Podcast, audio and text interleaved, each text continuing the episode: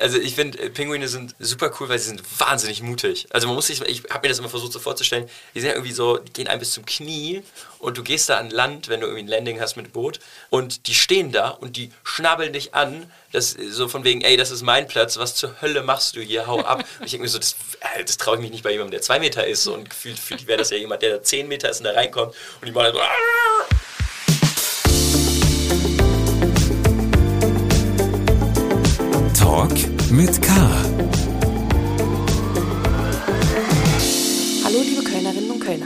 Hallo natürlich auch an alle anderen. Im Podcast Talk mit K unterhalte ich mich mit interessanten Menschen aus dieser Stadt. Normalerweise im Wechsel mit meiner Kollegin Anne Burgmer, in dieser Folge aber zum Glück zusammen. Bevor es weitergeht, noch ein Hinweis in eigener Sache. Dieser Podcast wird für Sie kostenlos vom Kölner Stadtanzeiger bereitgestellt. Wir freuen uns, wenn Sie unseren investigativen Lokaljournalismus unterstützen, indem Sie unser digitales Abo KSTA Plus ausprobieren. Die ersten vier Wochen kosten Sie nur 99 Cent. Alle Infos und Angebote finden Sie unter ksta.de slash pluspodcast. In der heutigen Folge ist Damian Hardung zu Gast. Der 24-jährige Schauspieler wird mittlerweile nicht nur in Köln von Fans erkannt und angesprochen, sondern auch in anderen sehr fernen Teilen dieser Welt. Bist du der, der die Drogen verkauft, wurde er zum Beispiel einmal in Kolumbien gefragt. Das hat er dann doch lieber verneint, um nicht aus Versehen im Gefängnis zu landen. Aber ja, es geht um Drogen in der Netflix-Serie How to Sell Drugs Online Fast, in der er eine von drei Hauptrollen spielt und die ihm nicht nur in Deutschland, sondern auch international Berühmtheit eingebracht hat. Wir sprechen mit Damian über Pinguine in der Antarktis. Wir sprechen über den Abi-Krieg im Humboldt-Gymnasium in Köln im Jahr 2016, wo er damals Abi gemacht hat und Schülersprecher war. Außerdem sprechen wir über sein Studium der Medizin, das er parallel zur Schauspielerei durchzieht, und seine sehr unterschiedlichen Filmprojekte, in denen er mitmacht. Er hat übrigens schon mit elf Jahren angefangen mit der Schauspielerei. Und last but not least sprechen wir über seine Rolle in der zweiten Staffel der Serie Unsere wunderbaren Jahre, die ab Samstag in der ARD zu sehen sein wird. Viel Spaß beim Gespräch.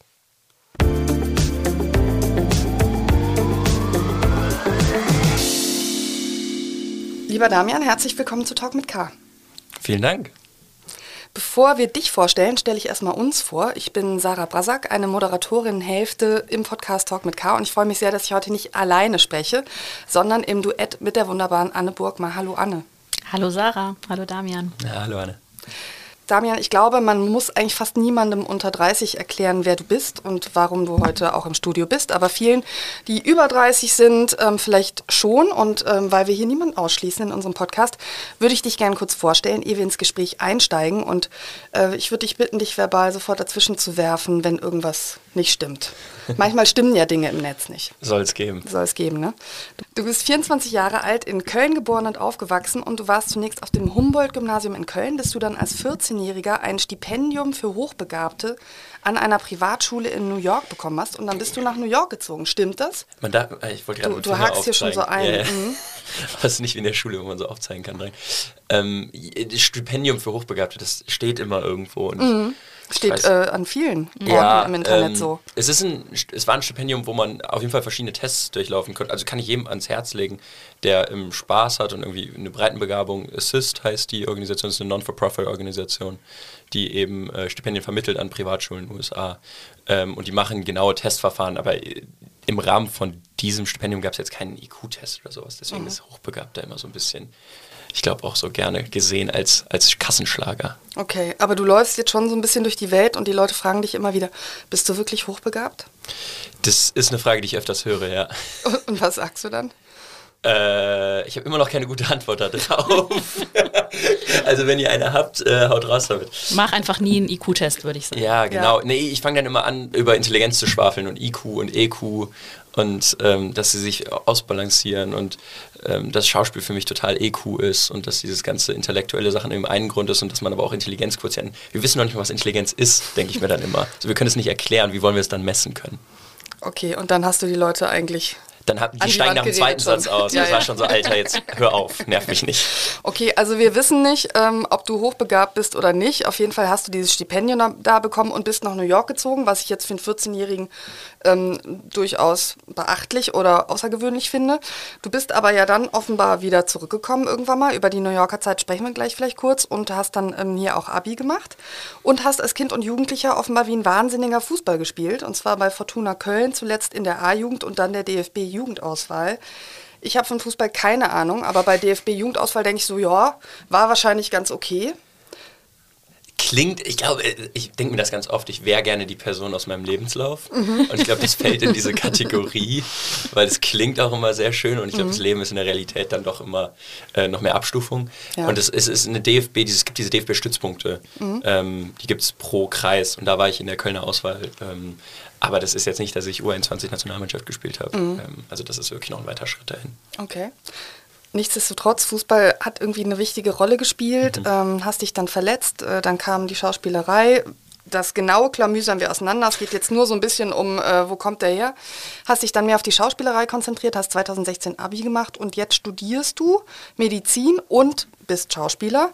Ähm, wie weit bist du eigentlich in diesem Medizinstudium? Mm, Ich mache jetzt im Sommer das achte Semester. Okay, und wie viele gibt's? Ja, Also ich versuche, äh, ich versuche dann das 9. und 10. zusammen zu machen, wenn es klappt, und dann wäre ich im Februar scheinfrei. Und dann gibt es dann noch diese ähm, da gibt es noch PJ. Ne? gibt's noch PJ. Also genau, Ach so, Sem 2 praktisches und das praktische Jahr gibt es noch. Okay. Genau. Ähm, aber das kann man sich ja ein bisschen legen. So dem- also für mich ist jetzt erstmal so als nächstes Ziel, scheinfrei zu sein, damit ich dann mich wieder so, ja, dass man einfach so eine Sache irgendwie abgeschlossen hat. Ich glaube, das ist ganz schön. Mhm. Ja. So einen Haken mal eine Sache dran machen. Bist du so ein Hakentyp? So Äh, Listen- und Abhacktyp? Listen und ha ja, es ist immer lustig. Ähm, manchmal, ich glaube, an, an Tagen, wo ich sonst so überfordert wäre, mache ich mir gerne eine Liste, weil ich dann das Gefühl habe, es ist so machbar, man kann so eine kleine Chunks drauf machen, aber ansonsten eher weniger. Äh, bekannt geworden bist du nämlich mit Club der Roten Bänder. Da haben wir uns übrigens auch das erste Mal gesehen bei der F ähm, Fernsehpreisverleihung. Als Ach ihr, was. den, als ihr den Fernsehpreis gewonnen habt, saß ich bei euch am Tisch. Welchen? Den ersten oder den zweiten? Das oh, war, das ist das war kurz vorm Oscar. Ich weiß es nicht mehr genau.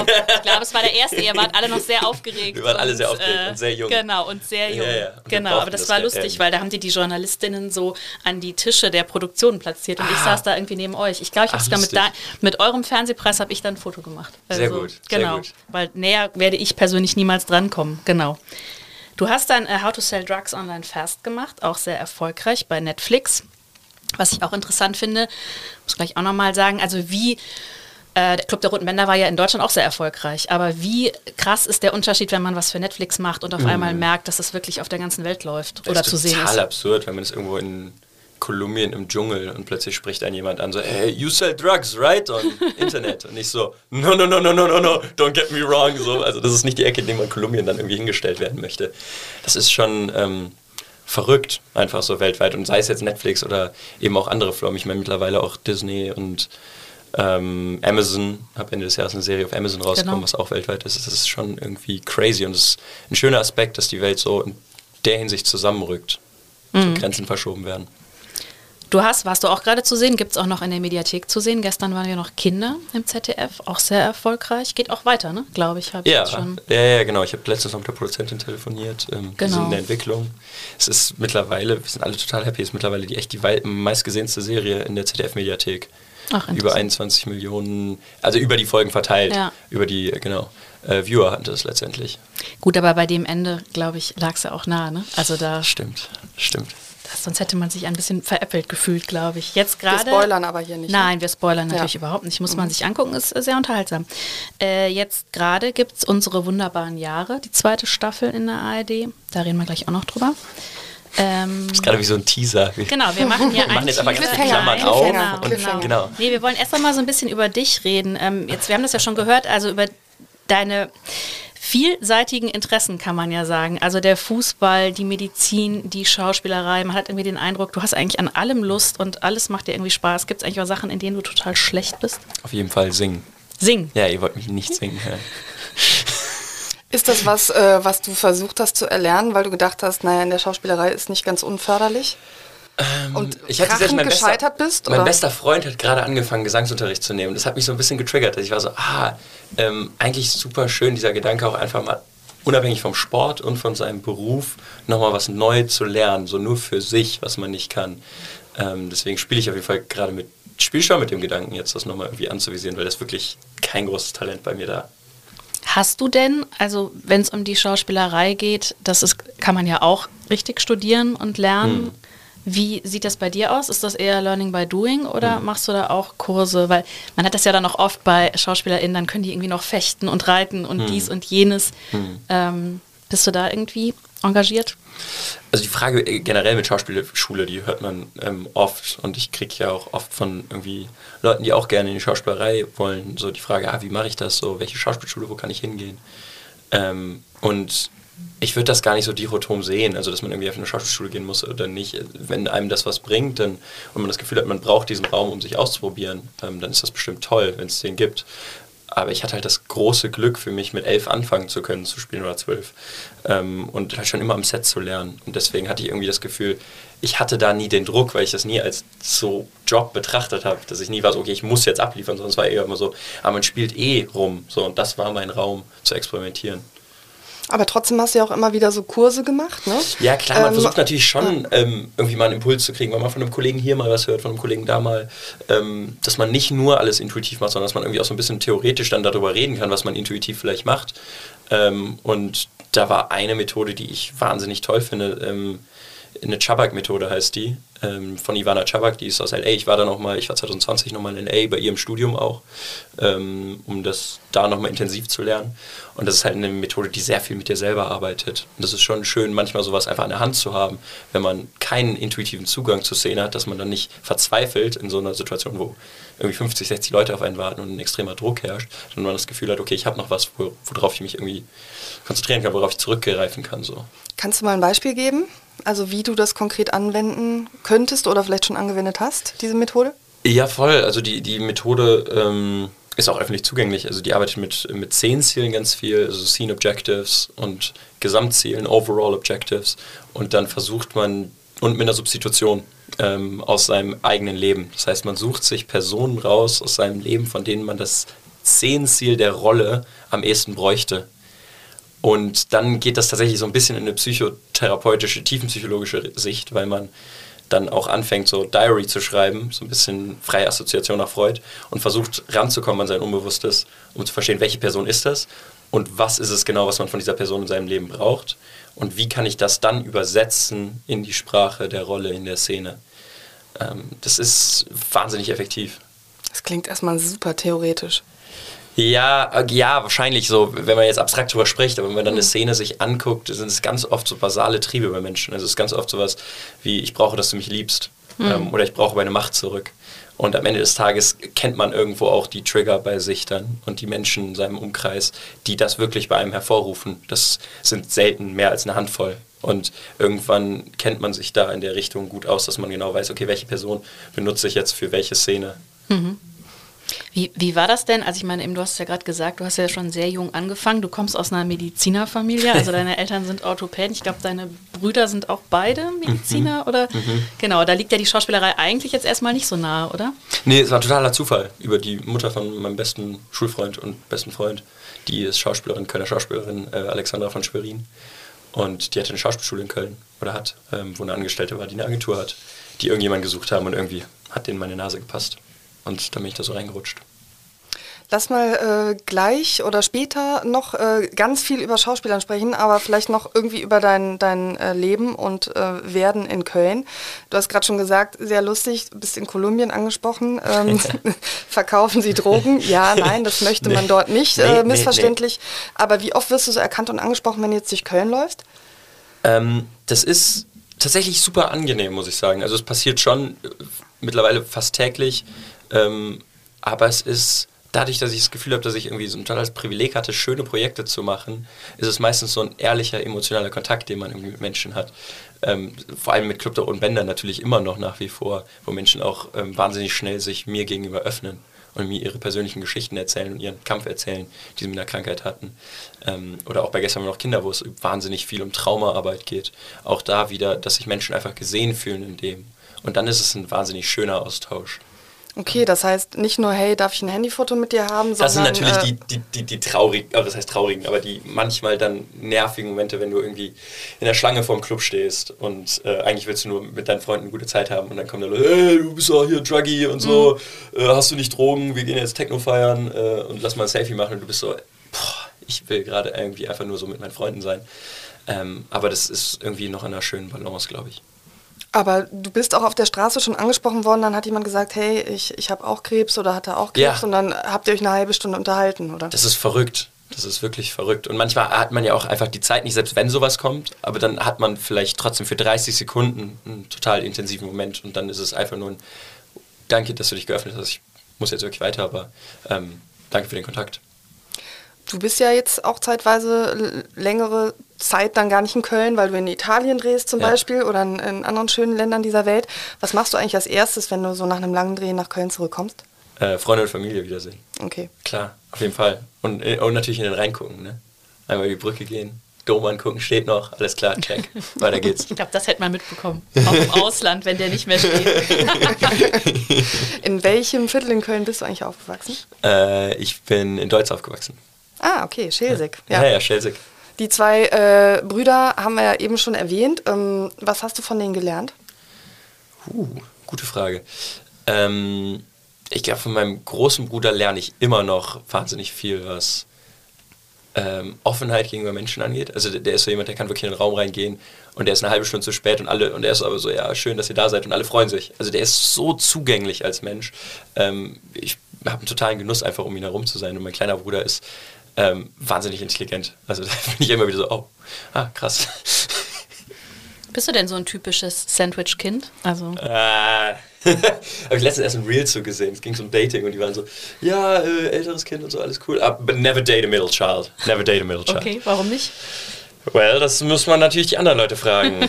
nee, aber es ist schon so, dass natürlich das erste Kind muss sich irgendwie ge- bestimmte Regeln erkämpfen so und das letzte Kind ist immer so das Kleine irgendwie und so und der irgendwie dann noch so hinterher und der mittlere fl flutscht da irgendwie so durch. Ähm, aber ich habe da, ich hab da jetzt überhaupt keine, keine negativen Bezüge zu. Wir haben ja auf jeden Fall eine gute Mischung. Sarah, Ja. du bist die Älteste. Ich bin die Jüngste. Ja. Gut, siehst du? Alles klar, da, reenacten wir jetzt einfach schön meine ganze genommen. Childhood. Genau. Genau. Sag mal, du hast äh, am Humboldt-Abi dann, äh, Quatsch, am Humboldt-Gymnasium auch Abi gemacht 2016 Ja. und äh, das ist ja damals ziemlich in die Schlagzeilen geraten. Ne? Oh Gott, jetzt wird das Abi wieder das nochmal gegoogelt. Wir wollen natürlich wissen, vielleicht jetzt hier die, Brand, die brandheiße Info, du warst da mittendrin im Ähm, Abi-Krieg? ich, ich war da drin, nicht hundertprozentig, weil ich zu der Zeit auch gedreht habe in Stuttgart gerade. Ähm, aber ich war da drin und habe auf jeden Fall die Folgen gesehen und war mit in den Diskussionen und ich, ich war damals der Schülersprecher in den Diskussionen, okay, wie, wie gehen wir jetzt weiter und mit in diesem Entscheidungsprozess beteiligt, dass wir sagen, okay, wir blasen die Woche jetzt irgendwie ab und machen auch keinen Abi-Streich am Freitag mehr, sondern machen eine Informationsveranstaltung darüber, äh, was wir eigentlich wollen in so einer Woche und was wir nicht wollen und dann halt Aufklärung für die nächsten Generationen und die nächsten Stufen quasi zu schaffen, anstelle dann da wieder durch die Klassen zu stürmen. Und das war eine schwierige Entscheidung, das weiß ich noch. So, Du warst der Schülersprecher. Ich war Schülersprecher in der Schule, ja. Ach krass, okay. Ja, dann hast du ja wirklich äh, sozusagen. Äh, Bindeglied warst mit dem Direktor. Ich hatte genau, ne? ja, ja, also äh, mein damaliger Direktor, der Junge, der war auch ganz toll und dann natürlich mit Wittger Jelen, der jetzt heute noch Direktor dort ist, äh, haben wir etliche großen Pausen verbracht und darüber diskutiert, wie man jetzt weitermacht, genau. Vielleicht für alle, die sich nicht erinnern. Also ähm, Spiegel-Schlagzeile war Abi-Krieg in Köln außer Kontrolle. Und dann in der Nacht in Köln sind 200 Abiturienten aufeinander losgegangen. Zwei Jugendliche wurden schwer im Kopf verletzt. Kannst du noch irgendwie einen Satz dazu sagen, wie es dazu kam? Das war ja natürlich überhaupt nicht so geplant. Nein, ähm, für, genau, für alle da Hoffe ich. draußen, die nicht den Abi-Krieg kennen, ist es auch ähm, eine nicht gut gealterte Bezeichnung für das, was da passiert ist, also generell, was da gewollt Also es ist letztendlich ein aufmüpfiges Verhalten von, von Abiturienten untereinander, eine Rivalität unter Schulen. Und da war das Humboldt schon immer irgendwie ein Zentrum von Rivalität gegenüber allen anderen Schulen. Und eigentlich war das eine Wasserbombenschlacht. Ähm, und das ist dann irgendwann eskaliert, weil es als, irgendwann sich als Plattform gezeigt hat für andere Ströme und auch für, nicht für Leute, die irgendwie äh, als Abiturienten da waren, sondern für alle Leute, die irgendwie auf Krawall aus waren. Und die haben sich dann unter diese Menge gemischt. Und dann sind halt irgendwann keine Wasserbomben mehr geflogen, sondern äh, dramatischerweise Flaschen und Steine. Und ähm, genau, du hast es schon erwähnt gehabt, einer äh, meiner engen Schulfreunde damals, der hat, ist dann wirklich damit im Krankenhaus gelandet und einer Teil von, seinem, von, von seiner Visus, wenn ich mich richtig erinnere, auch verloren, also von seiner ähm, Sehfähigkeit. Das war wirklich dramatisch, muss man sagen. Ja. Lass mal kurz über deinen New Yorker mh, Exil sprechen. Für Exil, ein Jahr. Exil mit 14. genau, verbannt von den Eltern Genau. nach New York, so war es ja. Nein, Ja, aber ja, also wer, mit 14 kommt man ja jetzt nicht wahrscheinlich zwingend allein auf die Idee zu sagen, ich würde gerne ein Jahr nach New York. Wie ist es entstanden und wie, ja, erzähl mal. Ähm, naja, also es war schon so ein, ein, ein, Schulauslandsjahr letztendlich und es gibt ja schon so diese internationalen Jahre, ähm, dass man mal rauskommt. Und In der hatte- Regel aber später, ne? Ja, ich war aber jung, weil ich jung eingeschult war und ich hatte eine Klasse übersprungen ähm, und deswegen war ich einfach sehr jung, ähm, als ich das dann gemacht habe, so in dem Zusammenhang. Aber es war klar für mich, dass ich auf jeden Fall ins Ausland möchte, so und ich, weil, weil ich von allen, die das gemacht hatten, mein älterer Bruder hat das in Australien gemacht, aber mitbekommen habe, dass die Menschen wiederkamen und irgendwie eine ganz andere Perspektive hatten, als die, die zurückgeblieben sind. Also man merkt erstmal so, wie unwichtig dann so dieser eigene Schulkosmos da ist. Ähm, und das ist was, glaube ich, was ja jeder oder weswegen Reisen bis, bis heute so attraktiv ist, ähm, wenn es nicht den schlimmen CO2-Fußabdruck oft hätte. Das stimmt. Flugscham ist da Ja. das große Stichwort. Ne? Jetzt ist New York ja so ein Sehnsuchtsort, ne? Ähm, wie war es denn dann, als du da warst? Oh, ich war am Anfang extrem überfordert, muss ich sagen. Ja, das glaube ich. also ich meine, wir kommen natürlich aus der Metropole Köln. Ähm, Das ist eigentlich fast Es vergleichbar. ist eigentlich- internationale Metropole, ist- ja. Ja, ja, ist ja das deutsche New York, wie man auch immer sagt. Ähm, und äh, Deutsch sage ich auch immer aus Brooklyn quasi, weil Brooklyn Heights, du guckst auf Manhattan, so. Deswegen.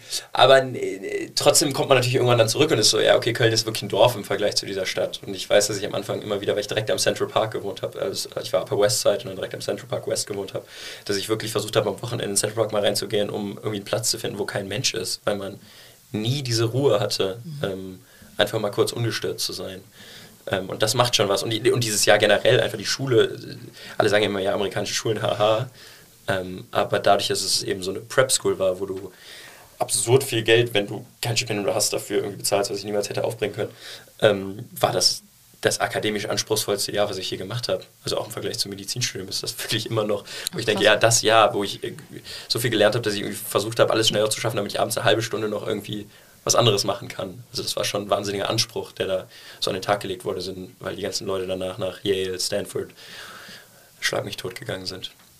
Das ist krass. Jetzt hätte man ja sagen können, ja gut, ich bin halt hier nur ein Jahr und mach das Beste draus, aber also hast du dich da ich selber dann so angetrieben? Voll, ich habe da auch SATs gemacht, also diese, diese, also äh, diese, diese ähm, äh, Pre- wie heißen die denn? Also diese Einstiegtests letztendlich für die, für die Colleges, weil ich auch mit dem Gedanken gespielt hatte, dann da äh, zu bleiben oder dann aufs College zu gehen.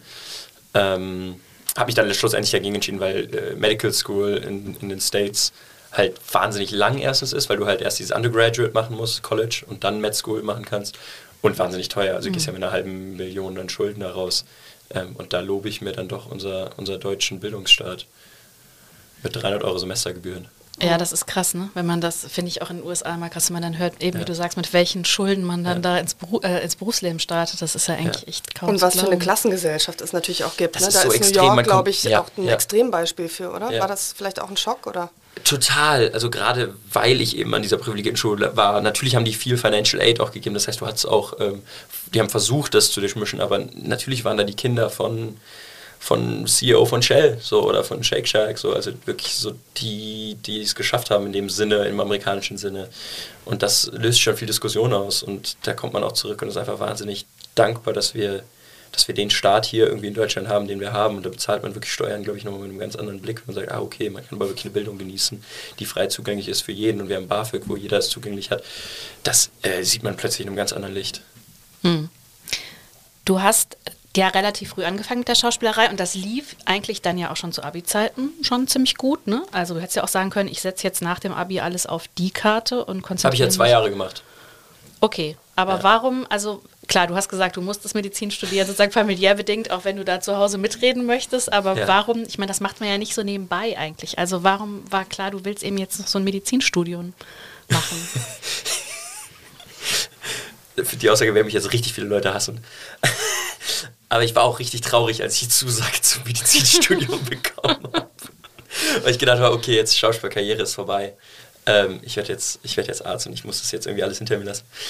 Ähm, und war dann wahnsinnig froh, dass es irgendwie doch alles kombinierbar ist. Aber äh, zur eigentlichen Frage, es, ich habe einfach gemerkt, dass mir diese IQ-Seite gefehlt hat. Also d- auch wenn das jetzt natürlich wahnsinnig übersimplifiziert ist, aber für mich war Schauspiel oder ist es immer noch sehr viel dieses EQ und Medizin dieses IQ. Und das sind irgendwie Yin und Yang. Und ähm, man braucht das immer im Leben in irgendeinem Gleichgewicht. Also reines Textlernen war dir zu wenig dann zum Beispiel. Ja, das reine Textlernen, das ist lustig, das hört man ja ganz oft. Äh, also ah, wie, das, das Textlernen ist ja nicht intelligent, nicht, ja klar. Ist erstens nicht Intelligenz, wo man jetzt sagen kann, auch Medizinstudium hat nicht viel mit Intelligenz zu tun, weil das auch nur Text auswendig lernen ist. Aber selbst beim zunächst mal zumindest, zunächst mal, ja, ja, genau. Aber beim Medizinstudium ist, äh, beim Schauspiel ist ja auch das Textlernen nicht Teil des Jobs. Also das ist natürlich Teil des Jobs, aber wenn du eine gute Vorbereitung machst der Szene, dann lernst du den Text gar nicht mehr aktiv, weil er verbunden ist mit irgendwas, was du eh dann fühlst und es kommt dann. Ähm, deswegen war das, war, ist es immer lustig, wenn man hört, wie lässt den Text so. Und am Ende des Tages muss man auch wissen, für Leute, die noch nie im Set waren, man dreht ja wahnsinnig wenig an einem Tag. Ja, man ja, dreht ja stimmt. vier, fünf Minuten, das wird ganz gerne vergessen. Wenn man eine Serie macht, beim Kino vielleicht sogar zwei, drei. Ähm, und das heißt, du hast, keine Ahnung, 20 Sätze am Tag. So, das sollte jetzt, glaube ich, nicht die Aufgabe sein, das dann zu lernen. Aber was, was reizt dich, also jetzt abgesehen eben davon, dass du sagst, da geht es jetzt um den IQ, aber was reizt dich jetzt speziell an der Medizin, jetzt mal jenseits sozusagen der familiären Vorbelastung? Ähm, ich mache gerade tatsächlich eine Formulatur auch beim Hausarzt, ähm, komme da gerade her und es ist wahnsinnig bereichernd. Also ich bin, ich komme, ich gehe da raus und bin super glücklich, einfach einen Querschnitt der Bevölkerung gesehen zu haben, weil da geht jeder hin. So und man äh, sieht Menschen in ihren Ängsten und ihren Sorgen, die gerade da ist und man hat so eine natürlich eine Individualdiagnose, aber irgendwie auch ein Gefühl für, für eine Gesellschaft in dem Moment. Und ich glaube, so dieses Gefühl, da einen Ticken einfach was machen zu können und wenn es auch nur kleine Sachen sind, die man die Leute an die Hand geben kann, das ist unglaublich bereichernd. Formulatur ist das sowas wie ein Praktikum? Ja, das ist? Entschuldigung, ja, das ist ein fancy Wort für Praktikum. Also es ist einfach nur ein Praktikum, aber es ist fancy, damit nicht auffällt, dass man lange studiert und nicht bezahlt wird. Und du darfst aber, ähm, äh, du darfst nur zugucken oder ähm, sagt der Arzt dann auch, Damian, was meinst du so jetzt? ähm, Das ist das Schöne. oder- Also es hängt natürlich sehr davon ab, wie man sich selber einbringt und wie ernst man das Studium bis dahin genommen hat. Aber im Idealfall ist es natürlich so, dass man selber auch einen Patienten äh, mitbetreut und dass man auch eine Anamnese macht und irgendwie eine Untersuchung macht und ähm, so sein, seine Idee für einen Therapievorschlag vielleicht macht. Ähm, und das natürlich immer alles abgenickt wird, klar. Also mache hier keine Lebensexperimente. So, das ist ja, Ungefähr, also. ja, Dosierung lernen wir nicht im Studium, aber sagen wir mal 5 äh, Gramm. Sehr gut. Wie ist das denn? Hast du, ich meine, jetzt war Corona-Pandemie, außerdem drehst du viel. Ja. Hast du überhaupt so ein normales Studentenleben? Äh, was, ist, was ist normales Studentenleben? Also so, dass man morgens So mit im Bier, Hörsaal. Müsli- Hörsaal. Ja, äh, Hörsaal war ersten Semester. Kantine, nee, wie heißt denn das? Entschuldigung, Mensa Mensa. heißt das. Kantine. Das gute Mensa-Essen. ja, ja, die Shoutout an die Robert Koch Mensa. Ähm, Die ist eigentlich ganz okay. ja, ja, ich bin tatsächlich nicht so oft in der Mensa, muss ich sagen. Ähm, weil, ich, weil ich auch super gerne koche und dann einfach zu Hause gerne was koche, wenn ich irgendwie die Möglichkeit habe oder Meal Prep mache.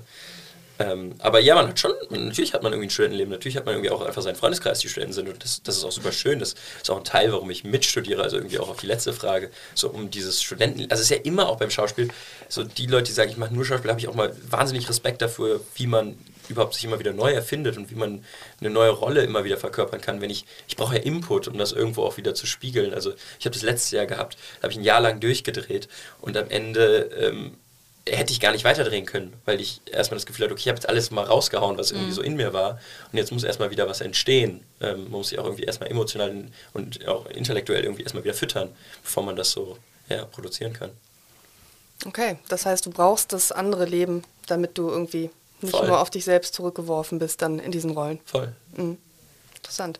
Ähm, aber es heißt ja immer so, Jugend, und du bist ja schon noch Jugend, behaupte ich jetzt mal mit deinen 24 Jahren, hat so viel verpasst in der Pandemie und äh, unwiederbringliche Dinge sozusagen, die sie nicht, nicht machen können. Hast du irgendwie so ein Gefühl oder sagst du, ich weiß ja nicht, wie es andere hatten, ähm, ich habe nicht das Gefühl, was verpasst zu haben? Ich bin kein großer Fan von dem Gefühl, was verpasst zu haben. Also dieses, dieses Buzzword FOMO ähm, habe ich schon immer versucht, mir irgendwie auszutreiben, weil ich glaube, das kann ganz schnell pathologisch werden.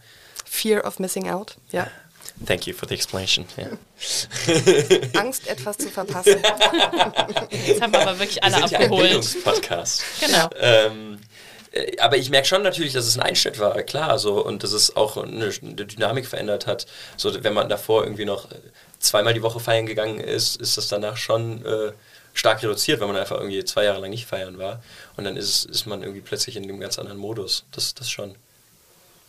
Jetzt gibt es ja die einen, die dann sagen, dann feiere ich doppelt so viel und andere stellen irgendwie fest, dass sie auch irgendwie danach, obwohl es wieder ginge, irgendwie sich andere Ja, man hat, man hat natürlich Dinge auch andere, haben. genau, man hat natürlich auch andere Formate sich irgendwie vielleicht mal rausgesucht. Und das heißt gar nicht, dass man jetzt nicht mehr feiern geht. Ich gehe auch immer noch liebend gerne feiern. Ähm, aber ich glaube nicht mehr in der Frequenz wie vorher. Das auf jeden Fall nicht mehr. Okay, also eher die Fraktion. Ja. Genau. Hast du denn eigentlich, ähm, also jetzt geht es ja vielleicht nur, oder du sagst ja, es geht ja gut mit Studium und äh, ähm, Schauspielerei, aber hast du eigentlich einen Plan, also wie das Nee, ich gar keinen Plan. zukünftig aussehen soll? ich habe hab gar keinen Plan. Nee, weil ich dachte jetzt gerade so, da hat er jetzt so die Hausarztpraxis und dann muss er die aber jeden zweiten Tag irgendwie schließen, weil er jetzt gerade zum Dreh muss. Also das funktioniert ja wahrscheinlich nicht so richtig. Ja, aber ich frage mich manchmal, oder ich, pff, vielleicht habe ich auch total die verklärte Jugendsicht da drauf, ob dann nicht deine Sicht eigentlich auch schon wieder so ein bisschen veraltet ist, weil der Arbeitsmarkt heutzutage eben auch sehr flexibel ist. So, also weil man auch heute, es gibt, also in der Pflege gibt es extrem viel, äh, dass du so als Leiharbeit quasi tagsweise arbeitest und das gibt es auch mittlerweile in der, also als im, in der Medizin bei Ärzten oder ob du Teilzeit machst in der Praxis als Angestellter, wo du irgendwie flexibler bist. Ähm, also gibt es alles Oder Mögliche. Dr. Damian Hardung, der so Online-Sprechstunden anbietet aus äh, Online-Sprechstunden. Frankreich oder so. Genau, in der während du gerade drehst. Ja, also es, ach, ist ja wirklich, also ich bin 24. Ja. I don't know. Sehr gut. Das ist Ja. die richtige Einstellung. Hast du ein Vorbild? Ich habe auf jeden Fall Kollegen, die ich wahnsinnig bewundere, aber jetzt so ein spezifisches Vorbild, äh, nee.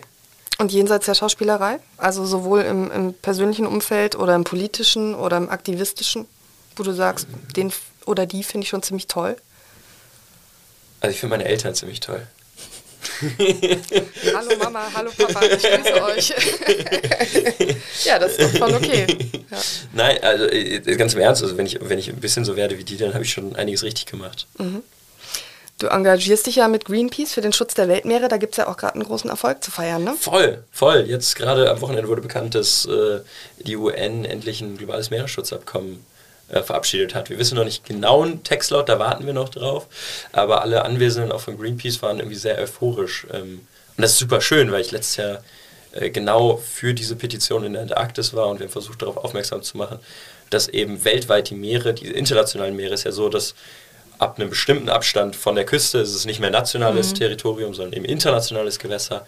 Und von diesen internationalen Gewässern waren halt bisher nur, gibt es ganz unterschiedliche Zahlen, aber roundabout 1% als Meeresschutzgebiete ausgewiesen. Und der, Recht, der Rest ist halt rechtefreier Raum, ähm, die äh, Tiefseebergbau und allen möglichen Formen von ökonomischen Interessen ausgesetzt sind. Und dass man da jetzt mal einen Rechterahmen überhaupt schafft, das ist ein wahnsinniger Erfolg. Wie war das denn da in der Arktis? Also du warst Antarktis. ja in, äh, Antarktis, Entschuldigung, du warst da ja ein Weilchen unterwegs. Ähm, was hast du da konkret gemacht und wie hat das vielleicht auch deinen deinen Blick auf diese ganze Problematik verändert? Also ich glaube, der, einer mit der spannendsten Punkte ist, dass man das erste Mal in einem Ökosystem ist, das wirklich nicht für uns Menschen ausgelegt ist. Und wo man auch einfach merkt, dass wir zivilisatorisch da nicht hingehören und dass wir zu Recht da nicht sein sollten. Ähm, und das eigentlich nur zu sehen, dass in dieser Welt, die sich irgendwie immer kleiner anfühlt mit den Transportationsmitteln, die wir haben, es trotzdem noch einen Platz gibt, der eigentlich zu weit weg für uns ist. Und dafür zu kämpfen, dass es diese Unberührbarkeit noch gibt, ähm, ich glaube, das hat in uns allen sehr viel Kraft geweckt. Und ansonsten wir, waren wir da unten ähm, mit, dem, mit dem Ziel, letztendlich Pinguinpopulationen zu bestimmen. Und wir hatten amerikanische Wissenschaftler dabei, äh, die dann teilweise wirklich mit so Klickern auch langgelaufen sind. Aber natürlich auch mittlerweile ein bisschen moderner mit Drohnen, äh, um das aufzunehmen, weil Pinguinen eben äh, Pinguine wahnsinnige Indikatorenspezies sind. Also die können einem darüber Auskunft geben, letztendlich, wie das Ökosystem sich als Ganzes verhält. Weil wenn entsprechende Krillvorräte, also diese, diese kleinen Fische, mit, von denen sie sich ernähren, wenn die auch ausreichend da sind, dann können die sich eben vermehren und natürlich auch auf bestimmte Temperaturschwankungen fallen die rein. Und dann gibt es unterschiedliche Pinguinspezies, die auch so mit diesen Temperaturunterschieden unterschiedlich gut klarkommen, weil manche eher tiefere Temperaturen brauchen, um zu brüten. Das heißt, da kann man ganz viele Rückschlüsse darüber führen, ähm, wie da die Temperaturen im Jahresverlauf sind und wie eben auch Fischerei. Also ich meine, es gibt irgendwie mehrere Milliarden Dollar Industrie von Fischölen, die äh, sich alle Leute irgendwie wie verrückt reinschmeißen. Und die werden zum großen Teil eben dann durch Fischfang von Krill da unten in so Meeresgebieten gewonnen, ähm, wo dann die Pinguinen letztendlich deren Nahrungsgrundlage weggenommen wird. Und das sind alles Punkte, äh, die mit so einem Meeresschutzabkommen ange angesprochen werden. Hast du einen besonderen Pinguin-Moment? Ich bin nämlich großer Pinguin-Fan, deswegen werden hier ständig irgendwelche Reels äh, reingespült äh, ähm, und dann bleibe ich immer hängen, wenn ich irgendwelche niedlichen Pinguine da so rumtapsen sehe. Aber hast du da irgendwelche Erfahrungen, irgendwelche Begegnungen gehabt? Ja, ja. Also ich finde, äh, Pinguine sind super cool, weil sie sind wahnsinnig mutig. Also man muss sich, ich habe mir das immer versucht so vorzustellen, die sind ja irgendwie so, die gehen ein bis zum Knie und du gehst da an Land, wenn du irgendwie ein Landing hast mit dem Boot und die stehen da und die schnabeln dich an, das, so von wegen, ey, das ist mein Platz, was zur Hölle machst du hier, hau ab. Und ich denke mir so, das, äh, das traue ich mich nicht bei jemandem, der zwei Meter ist und gefühlt für die wäre das ja jemand, der zehn Meter ist und da reinkommt und die machen so, also das ist... Ähm, und die wissen ja auch nicht, Tiere. dass sie dabei so niedlich aussehen. Ja, yeah, total. Obwohl ich noch lustiger fand ich die Robben tatsächlich. Weil da gibt es äh, einen speziellen, mir ist jetzt ein Name entfallen, aber eine spezielle Robbenart, die sich wahnsinnig gern auf Sachen drauflegen. Ich weiß nicht warum, aber wir hatten dann immer bei den Briefings war es dann auch immer so, ja und passt auf, wenn ihr die seht, legt eure Kamerataschen nicht auf den Boden. Weil ein Fotograf das mal gemacht hatte, ja, und dann Equipment. Da guckt dich nur so ein netter Robbenkopf an und stellt halt deiner Kamera. Mit so ein paar hundert Kilo, die dann da auf dieser Ausrüstung Das kann liegen. doch nicht gemütlich sein. Nee, ich weiß es auch nicht. Das ist vielleicht Territorium markieren, das ist vielleicht das Pinkeln des, der Robbe.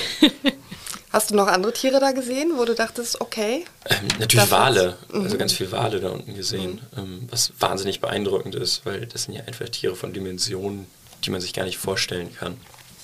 Jetzt gibt es ja ähm, möglicherweise auch noch, noch andere Organisationen, die seitdem sagen, hm, willst du nicht auch für uns äh, irgendwie was machen? Du hast dich für hm. Greenpeace entschieden. Hm. Ähm, äh, sozusagen bleibt es jetzt bei Greenpeace oder sagst du, nö, ich könnte mir auch vorstellen für Brot für die Welt oder Gibt ja viele andere tolle Gibt Organisationen auch. Es mangelt nicht an Organisationen, was schön ist, weil man erstmal diesen Enthusiasmus in Menschen hat und dass es diese Initiativen gibt, ist toll. Ähm, nichtsdestotrotz glaube ich, ist es einfach äh, wichtig, sich auch irgendwo zu entscheiden und man kann auch nur so und so viel Kapazität haben. Und ich glaube, sich da zu konzentrieren ist auch nicht falsch und auch, ja, man kann auch nicht 10.000 Sachen auf sein Gesicht projizieren. Irgendwann sind die Leute, glaube ich, auch verwirrt. Und ich auch. Warte mal, für was mache ich jetzt gerade hier? Äh, was?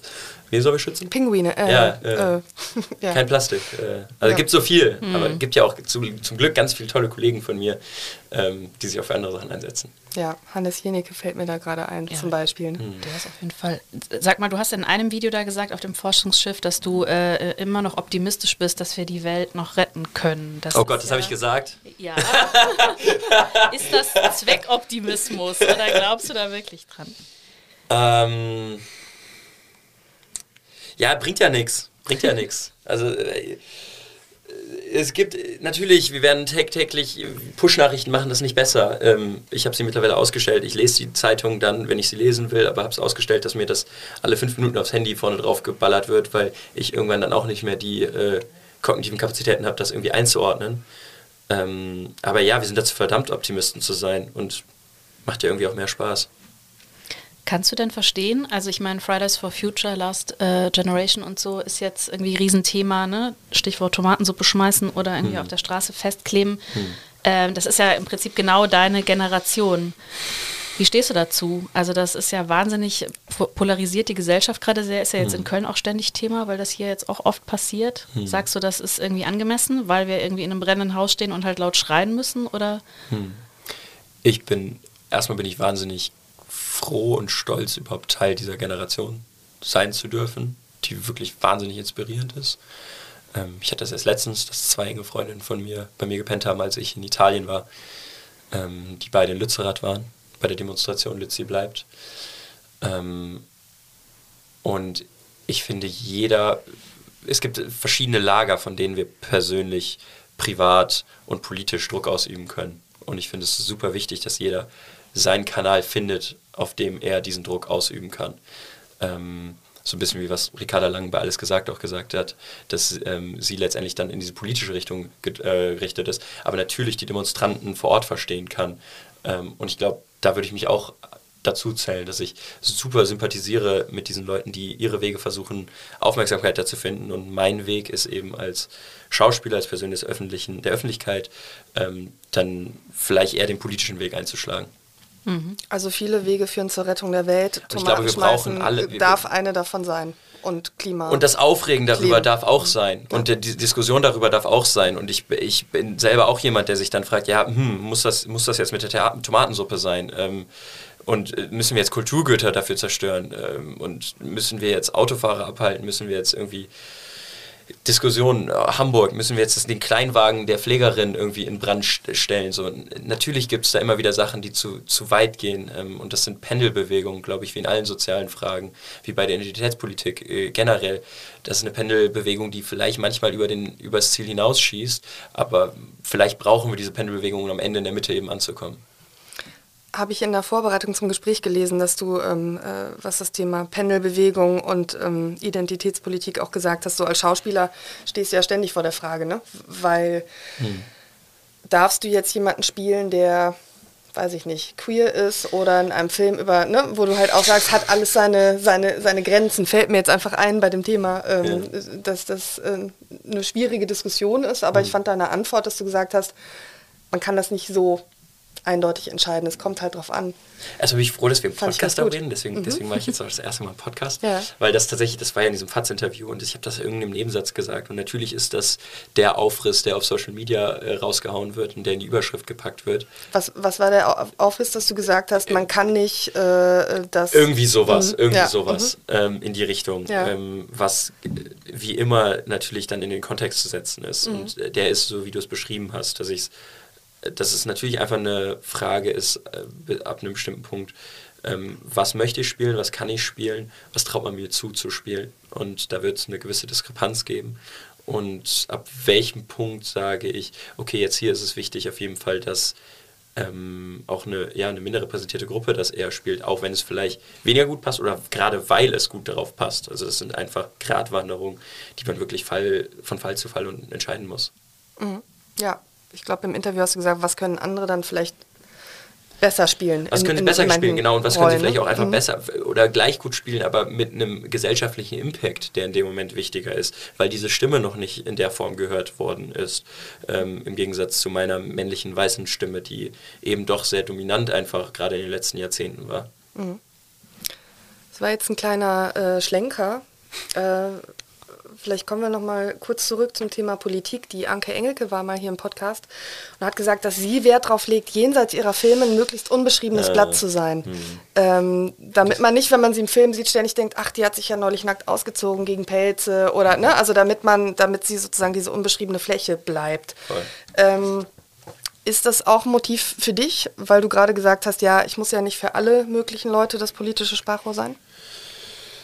Ähm, boah, ich habe die Diskussion schon öfters geführt. Die gibt es natürlich relativ breit ähm, auch. Und äh, mit Annette Frier habe ich auch mal gedreht. Ich glaube, die war bei euch ja auch schon im Podcast. Mhm. Ähm, ich glaube, ihr habt auch darüber gesprochen.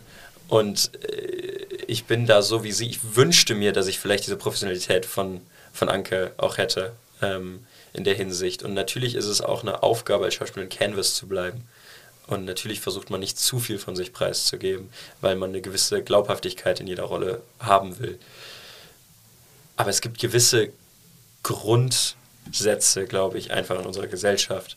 Und sei es eben da das Artensterben oder einfach der Erhalt unserer Lebensgrundlage, dass wenn die nicht gewährleistet ist, dann bringt mir das auch nichts, wenn ich als Schauspieler wahnsinnig gut bin. Also Man für wen dann? Man kann ja, auch auf dem Standpunkt stehen und sagen, der Zuschauer kriegt das schon hin. Also ich denke, wenn ich Sean Penn sehe, auch nicht ständig dran, dass der irgendwie in Jugoslawien mhm. unterwegs war. Also mhm. das ist ja eine Annahme, dass der Zuschauer sich davon ablenken lässt. Ich würde sagen, wenn, de, wenn mhm. der Film oder die Serie gut genug ist, dann mhm. ist es auch egal. Und ja, man eine, kann seine Popularität spannende Frage, so, wie weit kann ich so, das ne? Werk vom Autor überhaupt trennen? So, also ich meine, gerade auch in einer anderen Richtung. Ich hoffe nicht, dass ich in dieser Diskussion jetzt in die gleiche Schublade gestellt werde, weil ich hoffe, dass es eine andere Richtung ist, aber auch J.K. Rowling, Harry Potter ähm, oder wie viele Musikrichtungen es mittlerweile gibt, wo man sagt, ah, okay, wir wissen mittlerweile, wo der Liebessong eigentlich herkommt. Mhm. Das ist äh, im 20, 21. Jahrhundert nicht mehr irgendwie akzeptabel. Ja, und da versuche ich natürlich äh, oder hoffe ich darauf, dass, dass Leute das mit meinem politischen Aktivismus dann auch trennen können. Ich fand das, ich habe gerade mit Klaas Häufer Umlauf auch über die Frage, ne, weil, die, weil der ja auch sehr viel politischer geworden ist und der hat gesagt, ja, ich wünschte eigentlich so Typen wie ich, die müssten das jetzt gar nicht ja. mehr machen, sich da äußern, aber... Ah, das ist auch eine gute Antwort. Äh, genau, aber äh, wenn es so viele gibt, die man noch überzeugen muss, dann muss ich es halt machen. So. Und er hat, halt, ja. er, was ich auch interessant finde, er hat halt gesagt, er findet, dass natürlich mit steigender Aufmerksamkeit schon auch die Frage entsteht, wie nutze ich denn diese Aufmerksamkeit, die total, ich habe? Und total. das ist doch wahrscheinlich bei dir auch, ich meine, du hast jetzt auch eine große Reichweite, zum Beispiel bei Instagram, wahrscheinlich auch ein Thema, ne? Also mache ich jetzt nur irgendwie die, die schönen Fotos von irgendwelchen Stränden oder habe ich vielleicht die Chance, irgendwie auch noch was zu transportieren? Äh, wahnsinnig. Und ich, ich bin ja auch das ist sehr spannend. Ich bin ja auch aufgewachsen, als Kind relativ früh in der Öffentlichkeit zu stehen. Damals dann eben schon mit 15. Mhm. Ähm, irgendwie und hatte dann, glaube ich, gerade am Anfang war ich nie sicher, mit welcher Stimme ich dann öffentlich auftrete, weil man, glaube ich, auch einfach noch in einem sehr vulnerablen Alter dann ist. Und äh, ich habe ja zum Glück immer noch ein bisschen äh, Narrenfreiheit, weil ich bin noch nicht 25. Ne? Und dann ist ja der präfrontale Kortex noch nicht ganz entwickelt. So. Ja, also wenn ich, wenn ich nochmal dumme Sachen sage, dann ist das wegen meinem, meinem Hirnlappen da. Ähm, oder weil du ein Mann bist. Ja, oder weil ich ein Mann bin. Wow. Äh, wow. Toxic Feminist. Äh, nee, ähm, ein kleiner Scherz. aber, ja, aber klar, ja, und äh, am Ende ist es Spider-Man. Mit großer Macht kommt große Verantwortung. So, und wie lange drückst du dich davor? Aber wie ist das? Also eben Stichwort Instagram. Äh, hast du auch mal gesagt, dass du Angst hast, äh, also dass du eben auch keine Lust hast, da jetzt irgendwie so als Influencer wahrgenommen hm. zu werden, sondern eben schon noch in erster Linie mal als Schauspieler hm. und dann natürlich auch noch als Mediziner, aber jetzt, hm. was das angeht, als Schauspieler. Also Siehst du da so einen Kipppunkt? Also, dass man dann irgendwie Gefahr läuft, dass Leute dann immer nur noch denken, ach, das ist jetzt da irgendwie so die Insta-Größe? Ich glaube, Influencer und Aktivist ist auch nochmal was anderes. Mhm. Also, ich glaube, deswegen sehe ich da jetzt aktuell keine Gefahr. Und wenn man sich, glaube ich, mein Insta anguckt, dann ist es auch nach wie vor sehr fokussiert auf mein, meine Schauspielkarriere. Ähm, und man wird kein Bild von meinem Kaffee finden, auch wenn ich es liebe, Latte Art zu machen. Ach was. Und äh, es liebe, an meiner mhm. Kaffeemaschine zu stehen. Äh, werde ich da trotzdem kein äh, Bild von posten. Und wenn ich es liebe, Stunden Interior, Deko, Seiten rauszugucken, werde ich trotzdem kein Bild von meiner Wohnung da äh, veröffentlichen. Und ich glaube, das ist dann diese, diese ähm, ja, einfach dieser Schritt noch, der, glaube ich, auch an Distanz notwendig ist, um als Canvas zu funktionieren. Mhm. Jetzt muss ich auch kurz fragen, Latte Art, ist das so, du kannst dann so tolle Dinge auf dem Schaum machen? Ja. Was okay. denn so? Ja. Blumen. Also Herz ist Standard. Herz ist Standard. Ne? Herz ist Standard. Aber Herz ist jetzt ja. wirklich auch. Ja, ja also, gut. Herz ist auch super. Wow, so schnell wird man hier abgefrühstückt. Ja, also wer Herz nicht kann, kann wieder gehen. Also dann, dann just let it go. Nee, äh, ja, also ich kann noch. Ich habe letztens hat mir nämlich auch mal so, ja, du musst mir nächstens einen Elefanten machen. Und dann meinte ich so, ja, wie geht das denn? Und dann haben wir ein YouTube-Tutorial-Video davon gezeigt. Und dann haben die so angefangen zu schummeln mit so Löffeln und das dann so reinzumalen. Ich so, das ist ja nicht mehr Latte Art. So, weil das ist das ja muss nur beim Schütten. Das muss nur beim Schütten, okay. finde ich, ja. Und da, aber, aber da bin ich jetzt auch noch nicht, also bin ich noch, gibt es auf jeden Fall noch Raum, so. Ist aber auch schön, dass man 24 noch ein bisschen Wachstumspotenzial hat. Aber so ähm, Blumen sind zum Beispiel, das ist so das mein Lieblingsding. Und dann, ähm, also du, du übst es dann einfach immer, wenn du dir einen Kaffee machst, oder machst du auch sozusagen Übungsstunden, wo du wirklich wo ich einfach Milch verschwenden würde genau. und will so einen kleinen Shitstorm gerade ja, erzeugen. Genau. Und ist es dann nee, Hafer nee, man oder normal Milch? also erstens ist es nur Hafermilch, weil ich tatsächlich mittlerweile finde, dass Hafermilch Cappuccino besser schmeckt. Ähm, aber das kannst du tatsächlich mit äh, Spüli im Wasser kannst du das üben. Ah, das okay. schäumt auch ein bisschen, mhm. dann kannst du so ein bisschen üben. Genau. Und ansonsten machst du einfach eine Party und lässt ganz viele Freunde ein. Okay. Ähm, aber du kriegst ja wahrscheinlich total viele ähm, Angebote. Möchtest du nicht bei, auf deinem Instagram-Kanal irgendwie tolles dies und jenes präsentieren, oder? Ja, das ist also, sehr lustig. Man kriegt mhm. für sehr lustige Produkte. Muss ja keine Namen nennen, aber was waren so Dinge, wo du gedacht hast, ist nicht euer Ernst, Leute, oder? Sehr lustig war, ähm, fand ich, eine große Stange Geld und eine Reise all-inklusive ähm, für zwei Posts für Haartransplantation in der Türkei. Äh, habe ich mir, da hab ich, bin ich doch nochmal ins Bad gegangen, habe im Spiegel geguckt und war so, bin ich die Zielgruppe? Habe ich was nicht mitbekommen? Ja, wer, lass uns ein paar Jahre nochmal reden, wer ja. weiß. Ne? Ey, also ich will überhaupt nicht Haartransplantation schlecht reden. In keinster Weise, es gibt Leute, die wahnsinnig von profitieren und es gibt ja auch wirklich einen psychischen Leidensdruck davon und bei Menschen, das möchte ich überhaupt, also ich möchte mich das nicht über lustig machen. Ähm, nur, dass äh, das an mich herangetragen wurde, fand ich irgendwie dann doch lustig. Ich habe den Türkei-Zusammenhang noch nicht verstanden. Ich glaube, da gibt es mittlerweile so, Spez ja, so Spezialisierungskliniken. Ah, okay. Mhm. So ein mhm. bisschen... Ähm, wie das ja auch mittlerweile viele Engländer in Osten sich fliegen lassen vom NHS, weil das da so teuer und weil die Zeit da ist und sich dann da die Hüften und Knien machen lassen. Okay. Also Medizintourismus. Medizintourismus quasi. Genau, ne? Medizintourismus. Ja. Total, genau. Und bei Haartransplantationen habe ich das bei Insta jetzt auch schon häufiger gesehen, ja. dass Leute da. Wurde dir das auch schon angeboten? Nee, ich habe da auch nicht so Probleme so, tatsächlich. Okay. Also das ja. ist alles. Ja, können wir jetzt ja in 20 Jahren nochmal zusammen ja, tun. Genau. ja, ab jetzt jedes Jahr würde ich sagen. Wollen wir mal ein bisschen zur Schauspielerei kommen? Ja, lass uns mal ein bisschen über die Schauspielerei reden, genau. Ähm, damals bei Club der Roten Bänder, also ich meine, das war eine Vogue-Serie, das war auch so ein bisschen ein Versuch, ich weiß es noch, als sie das ankündigten und man hat so gedacht, mhm. also ähm, klang irgendwie spannend, aber dass das so durch die Decke geht und dass das irgendwie so eine Aufmerksamkeit bekommt und auch Preise gewinnt und so, da war ja irgendwie, glaube ich, nicht mit zu rechnen. Also Wie, wie, ich meine, da warst du echt noch sehr jung. Also wie war das für dich? Und das ist ja auch eigentlich ein total, hast du ja eben auch schon beschrieben, es ist ja jetzt kein leichter Stoff. Hm.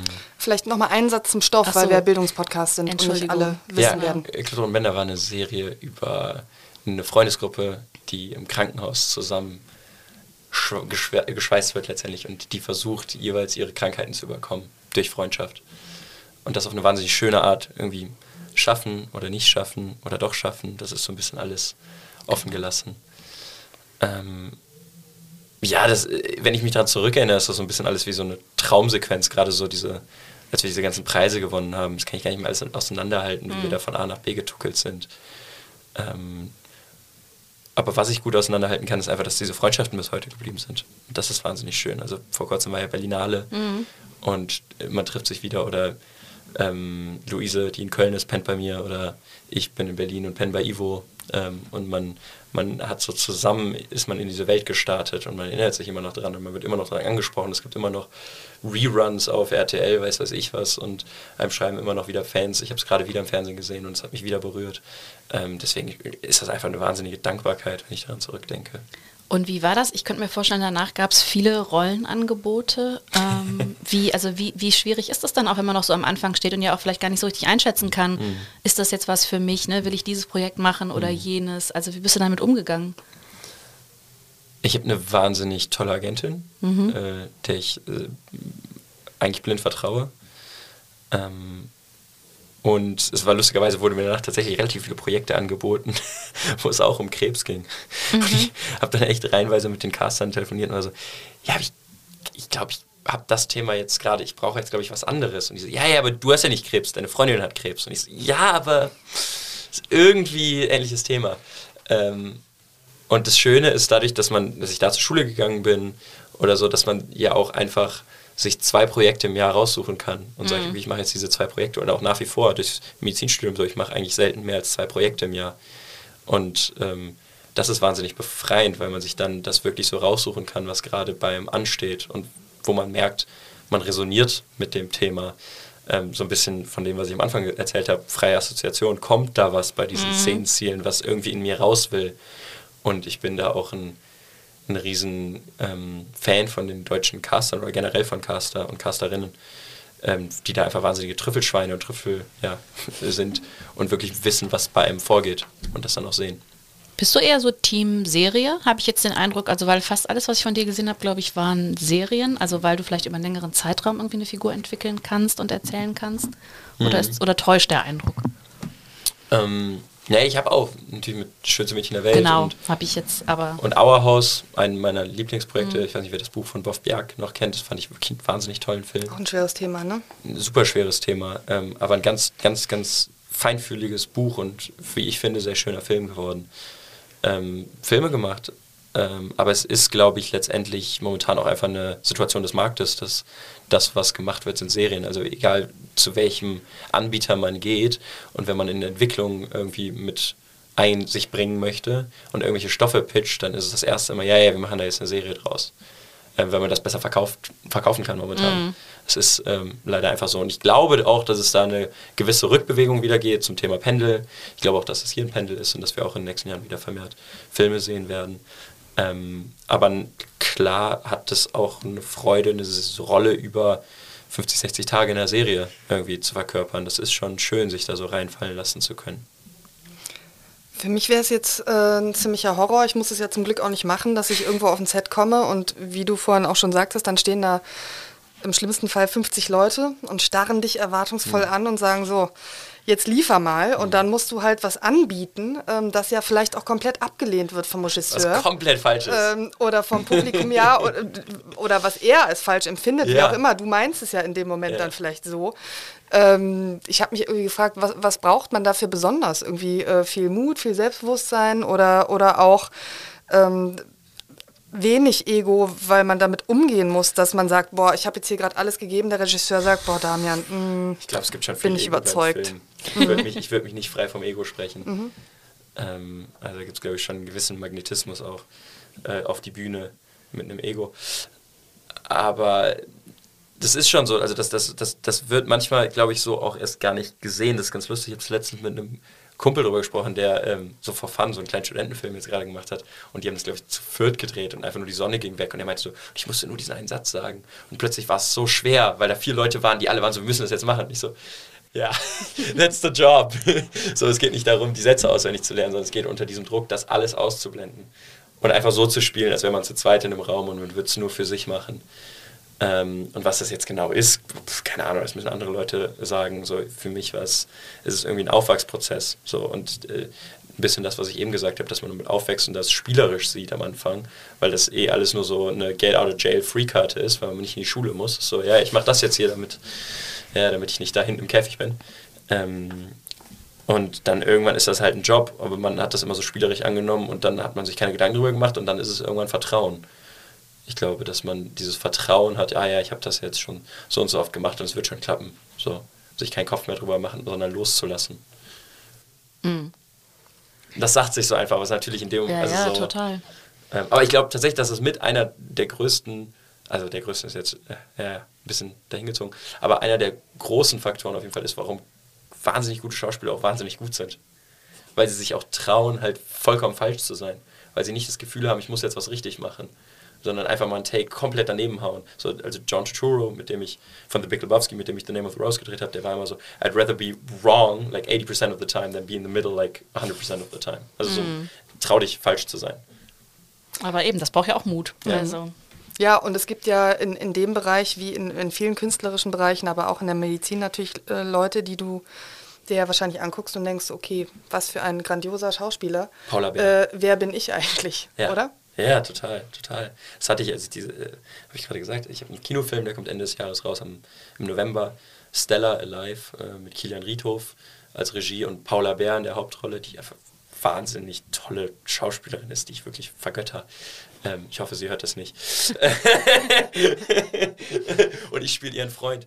Und ich, ähm, und ich war, ich war, glaube ich, selten so aufgeregt wie an, diesem, an, an, diesen Tagen, als ich das gespielt habe. Weil ich war so, okay, ich möchte einfach nur nicht negativ auffallen.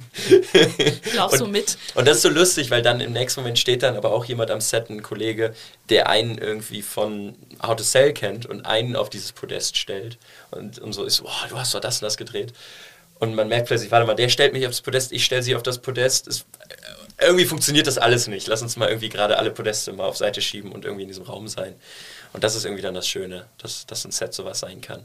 Das ist ja auch immer schön zu merken, wie so Eigen- und Fremdwahrnehmung. Ja, total. Also, wie sehr das doch differiert oft. Was waren so die schwierigste Filmszene, die du jemals drehen musstest? Also ich weiß, die erste Szene von Club Terror Bender war auf jeden Fall anspruchsvoll, wo ich, wo Jonas äh, unten im Keller steht und sich die Haare abrasiert. Das war eine wahnsinnig intensive Szene. Ich hatte aber auch eine Szene bei gestern waren wir noch Kinder, wo die Rolle sich ähm, hängen möchte. Mhm.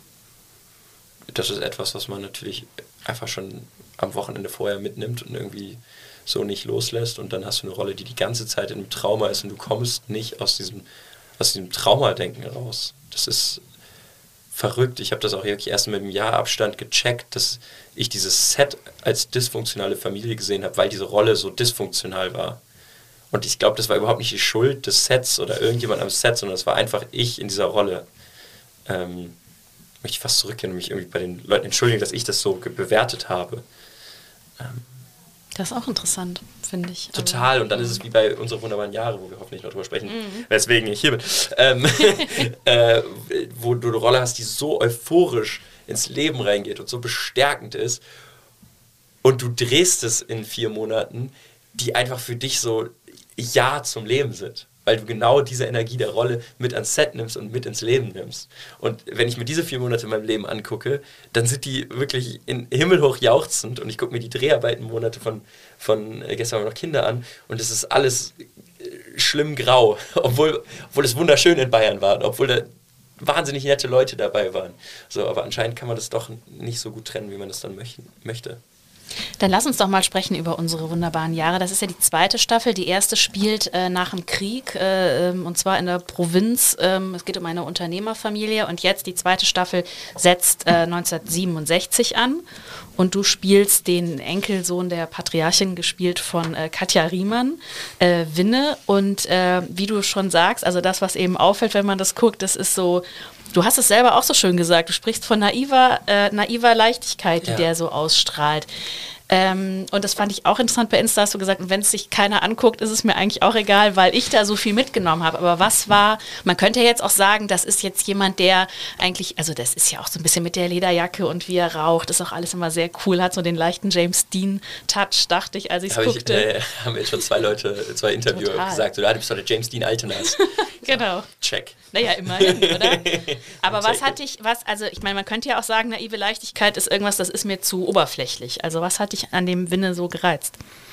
Mm, dass er keine Filter hat, so, also so eine Filterlosigkeit. Mhm das ist was wahnsinnig Schönes, weil man mit diesen Emotionen, dieser Wut, die er ja auch spürt, extrem rausgeht. Ähm, gerade wenn man das vergleicht mit dem, was ich gestern, ich noch Kinder mhm. gemacht hatte, da ist auch so eine wahnsinnige Wut ja, da, aber die ist immer gedeckelt. Die ist immer gedeckelt. Sie darf nie raus. Ja, einmal kommt sie ja irgendwie raus und dann kommt es zum genau. Desaster. Aber, genau. Ja, mhm. und hier ist es und du darfst es die ganze Zeit rauslassen. Es ist mhm. wie so ein mhm. Vulkan, der dann irgendwie eruptieren darf. Ähm, und das ist irgendwie wahnsinnig heilsam auf einer Seite und gleichzeitig gibt es ja dann Ende Folge 3, Anfang Folge 4, ohne Spoiler, einen wahnsinnigen Switch in dieser Rolle, mhm.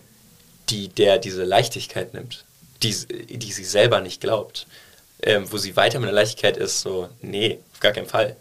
Und ich habe das, als ich das Drehbuch gelesen habe, war ich auch nur so, ja, als ob.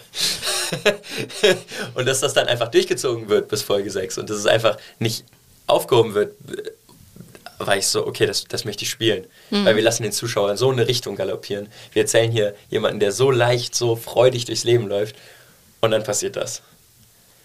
Kannst du dieses Lebensgefühl, also dieser Generation, ich meine, 67er ist ja auch kein Zufall, ne? Dann hatten wir so diese Zeit nach dem Krieg, dann kam es irgendwann zu den Studentenprotesten und mhm ist ja auch da ganz viel Thema, also wie geht man mit der eigenen Familiengeschichte um, ne? Mhm. Stichwort Zweiter Weltkrieg, ähm, das ist ja auch was, was er seiner Familie ganz stark vorwirft, wenn er sagt, ihr waren alles Nazis, ne? Also mhm. mein, mein Opa war Nazi und mein Vater sowieso auch.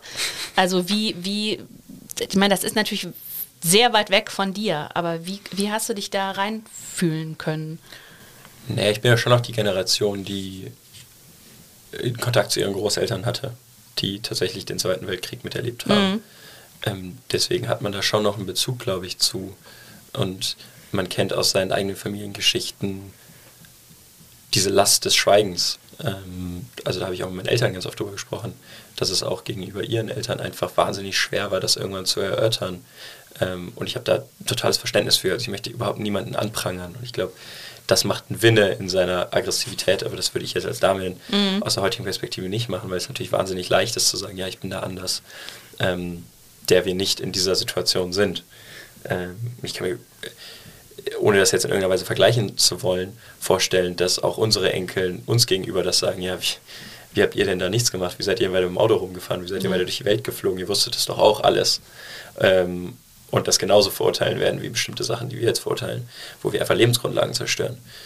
Ähm, und gleichzeitig beneide ich den, und das ist, glaube ich, mit ein Grund, warum ich diese Rolle so spannend fand, beneide ich Winne eben um diesen ungetrübten Optimismus und um dieses Lebens, alles steht uns offen, Nachkriegszeit, so, es wird mhm. alles besser, die schlimmen Zeiten sind hinter uns, Wirtschaftswunder. Und dieses, wow, mehr, weiter, höher, schneller, das funktioniert noch, dieses Total. Versprechen. Und das ist ja einfach bei uns gebrochen. So. Stimmt. Ich meine, zu der Zeit hatte man dann vielleicht noch sozusagen diese Konfrontation zwischen dem Kommunismus Natürlich. und dem Kapitalismus. Ja, aber, aber es ist immer noch eine bessere Welt, die möglich genau. ist. Wir träumen uns mhm. eine bessere Welt. Ja. Wir schaffen das Paradies ja. auf Erden. Und jetzt ist es so, wir vermeiden die Hölle auf Erden. Ja, das, und das ist ein anderes Mindset. So, wir wollen, so, ich habe das Gefühl, meine Generation, wir wollen, dass es nicht schlimmer wird. Mhm wir, wir, wir sind halt jetzt von der Bubble in Deutschland, wir sind ja auch so privilegiert aufgewachsen. Ähm, es geht nicht mehr darum, noch den großen wirtschaftlichen Sprung zu machen und wir, uns wird wirtschaftlich nicht besser gehen als unseren Eltern wahrscheinlich. Wir werden keine größeren Immobilien haben, will auch keiner, braucht keiner. Wir brauchen nicht noch mehr Essen, noch mehr äh, Urlaube, so, sondern wir wollen, dass es halt nicht alles schlimmer wird. Und das ist schon ein ganz anderes Mindset. Und da beneide ich diese Generation wahnsinnig mhm. drum. Ja, das stimmt, so dieser unbedingte Fortschrittsglaube. Ne? Ja. Das war ein historisch sehr kurzer Moment, wenn man zurückblickt. Ne? Also die paar Jahre oder Jahrzehnte, wo man wirklich dachte, Fortschritt geht nach oben. Ne? Und jetzt sieht man, Amerika führt die Abtreibungsverbote wieder ein ja. und so. Ne? Und natürlich der, der, die Klimakrise als das große Ding, äh, was das alles sozusagen zum Erliegen nochmal bringt. Ne? Ja, und auch so diese Weltordnung. Ich meine, da gab es das wieder auch in den 90er Jahren mit dem Fall der äh, Berliner Mauer und auch dem Ende des Kalten Krieges, dass man auch geglaubt hat, okay, Wandel durch Handel. Wir glauben jetzt wirklich, wir haben hier eine neue irgendwie Weltordnung. Mittlerweile merken wir, okay, die kommt auch multipolar die, an. Da gibt es auch andere Nationen, mhm. die vielleicht doch mitreden können. Es sind nicht nur wir Europäer mit den Amis, die irgendwie jetzt sagen, das sind die Spielregeln. Wir haben unsere Welthandelsorganisation. Ähm, sondern da kommen eben Länder wie Indien und China, die eben sagen, ja, wir gestalten das jetzt mit, zu Recht. Und wie gehen wir damit um? Wie ist das eigentlich? Äh, das, was mich daran so fasziniert, also ich habe mich immer schon irgendwie sehr für Geschichte interessiert und ich stelle mir mal vor, wenn man so eine Serie dreht, also dieser Moment, wenn man da an so ein Set kommt und auf einmal sieht es eben aus wie hm. 1967 oder ist das gar nicht so krass, weil da eben natürlich so viel drumherum ist, dass einem schon immer klar ist, ich bin jetzt nicht in dieser Zeit. Also das. Ich hatte das vorletztes Jahr, da habe ich einen, einen, ganz kleinen so einen Cameo-Auftritt in einem, in einem Film gemacht in Norwegen, wo ich einen Nazi gespielt habe. Mhm. Äh, und da habe ich so eine Bombing-Szene gespielt, wo ich als, weil tatsächlich damals während des Zweiten Weltkriegs eben oben in Bergen auch die deutsche Flotte war und dann haben, wurden da auch Nazis stationiert und also Teil von der Wehrmacht und gerade die jungen Leute, und es galt damals eigentlich so als, juhu, äh, da oben sind wir irgendwie sicher, wir müssen nicht wirklich in den Krieg, da hat man irgendwie das Glückslos in der Wehrmacht gezogen. Und dann haben sich halt irgendwann äh, die Alliierten entschieden, okay, nee, wir bombardieren hier im Bereich eine Schule weil da drunter tatsächlich äh, eben viele von dieser äh, Marine war, von, den, von, von der Wehrmacht. Und dieses, dieses Bombing haben wir nachgestellt. Und das ist ein Moment, der, äh, der haut einen um, wenn man plötzlich überall um sich herum Rauch, Nebel, Feuer, blutende Menschen, natürlich ist es Kunstblut und du dickst durch diese, durch den Dreck und durch das alles und du hast es überall und du versuchst dein, dein Szenenziel ist eben, ich muss diese Person retten, die da unten ist.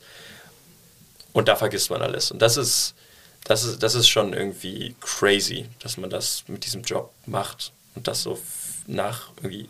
Also natürlich, ich möchte mir nicht anmaßen zu sagen, ich weiß jetzt, wie es ist, mhm. aber auf jeden Fall sich in eine Richtung begibt, das irgendwie zu fühlen.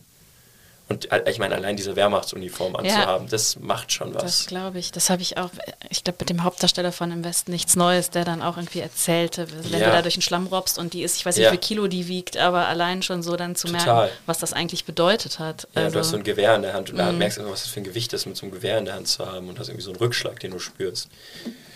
Der wird einem schon anders. Ja. Gibt es viele Filme, die du dir äh, anguckst? Also bist du jemand, der dann auch selber alles andere guckt, ähm, was gerade im Kino läuft, was gerade an Serie läuft? Ich gehe wahnsinnig gerne ins Kino und viel. Also ich hatte, letztens hatte ich, hatte ich Bingo. Da bin ich in einer Woche drei, drei oder vier Mal gegangen. Hm. Aber beim vierten Mal war ich auch so, ja okay, ich glaube, jetzt brauche ich wieder ein paar Tage Pause. Irgendwelche Empfehlungen? After Sun war natürlich toll. Ähm, ganz toller Film.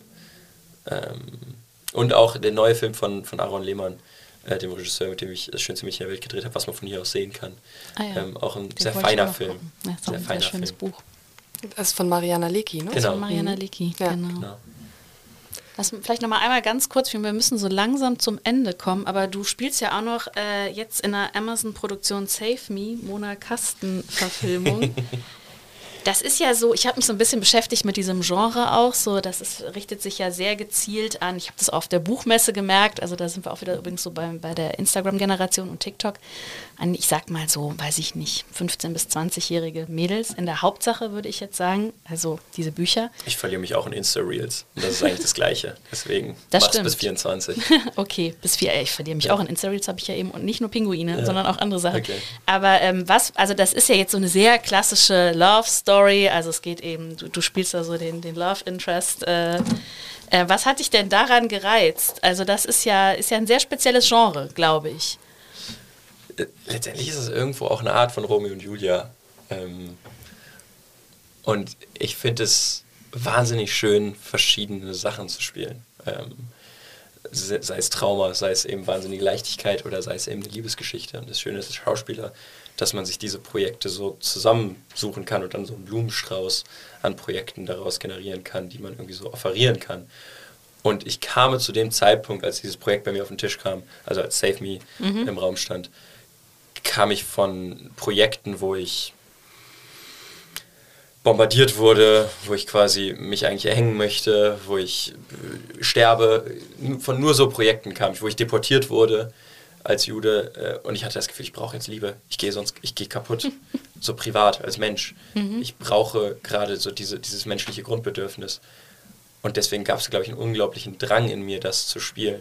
Und es war genau richtig und es war wahnsinnig intensiv und ich habe es wahnsinnig genossen und zu keinem Zeitpunkt irgendwie mir gedacht, ah, warum mache ich das eigentlich gerade, sondern es war mit, mit Harriet das zu drehen, ähm, Harriet Herrick Mutton oder Harriet Herrick Mutton, die die Ruby da spielt, das ähm, war eine sehr, sehr schöne Zeit und ich bin sehr gespannt. Ich bin jetzt am Samstag mache ich noch die Voice-Overs ähm, und bin sehr gespannt auf das äh, fertige Produkt. Und wann gibt es das zu sehen? Weiß man schon? Ich darf noch nichts sagen. Ah, okay. Ja, aber, aber es ist im Prinzip fertig schon. Also wir haben fertig gedreht okay. und so, mhm. genau. Und äh, es dauert natürlich immer ein bisschen, man muss ja auch überlegen, bei Amazon, es wird ja auch in viele Sprachen übersetzt. Und man braucht ja auch eine entsprechende Pressekampagne vorher und so, das braucht ja. man Vorlauf. Genau, aber man darf sich, glaube ich, darauf freuen. Jetzt gibt es ja, kannst du als Schauspieler das Drehbuch vielleicht vorlesen, sagen, okay, interessiert mich, oder du erfährst ja. nur, worum es geht, dann sagst du zu.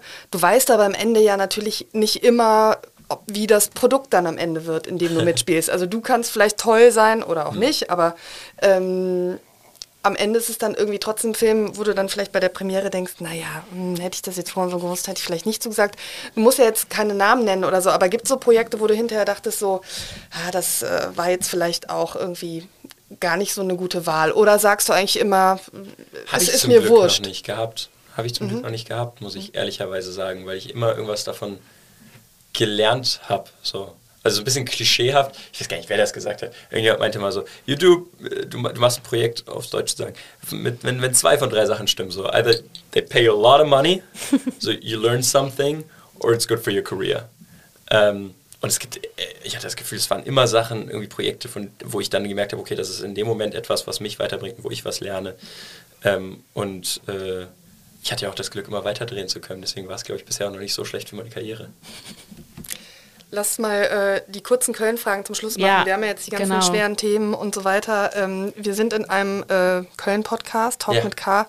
Und äh, da stellen wir am Ende gerne immer noch ein paar kurze Fragen mit der Bitte um kurze Antworten.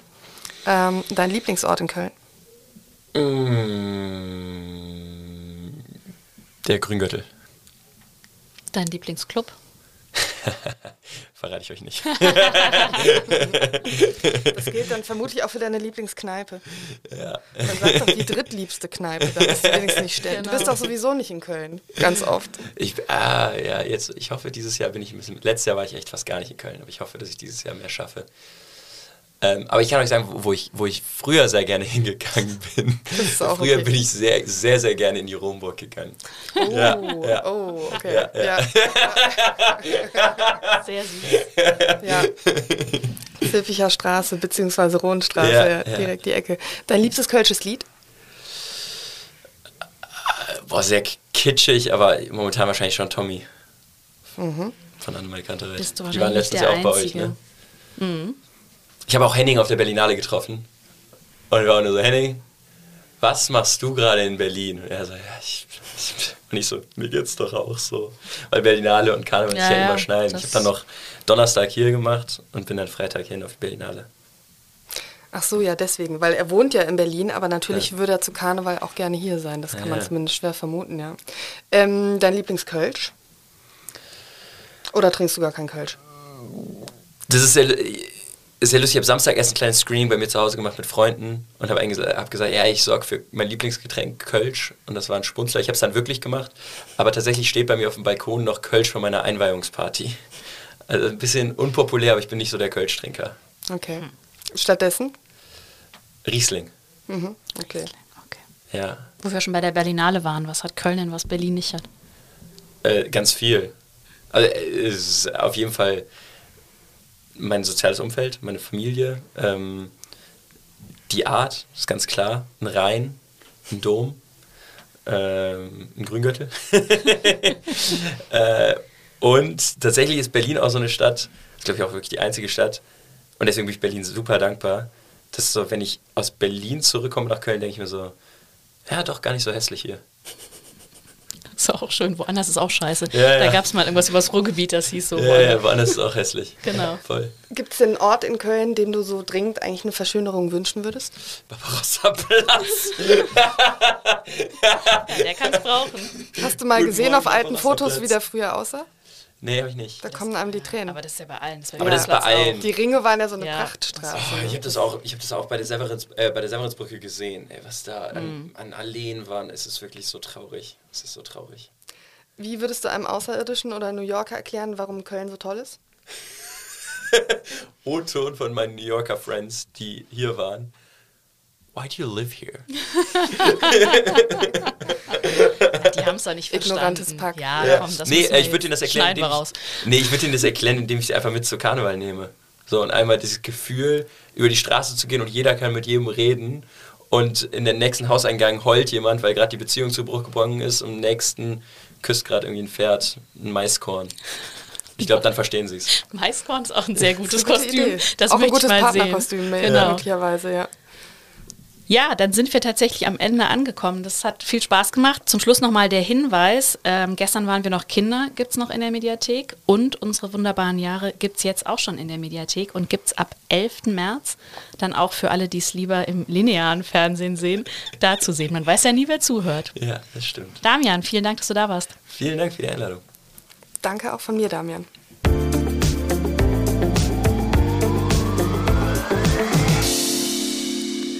Das war's für heute. In der kommenden Woche zu Gast ist die Bestseller-Autorin Nicole Staudinger. Mit der spreche ich unter anderem darüber, wie sie zur unsportlichsten Joggerin der Welt geworden ist. Wenn Sie Fragen haben zum Podcast Talk mit K oder einen Talkgastwunsch oder Kritik oder eine Anregung, ich freue mich jederzeit über eine E-Mail an sarah.brasak.ksda-medien.de. Außerdem möchte ich Ihnen unseren Podcast True Crime Köln, den neuesten Zuwachs in der Podcast-Familie des Kölner Stadtanzeiger, empfehlen. Ich finde ihn sehr gut gemacht und spannend. Hören Sie gerne mal rein. Bis zur nächsten Folge sage ich Danke, Tschüss und auf Wiederhören.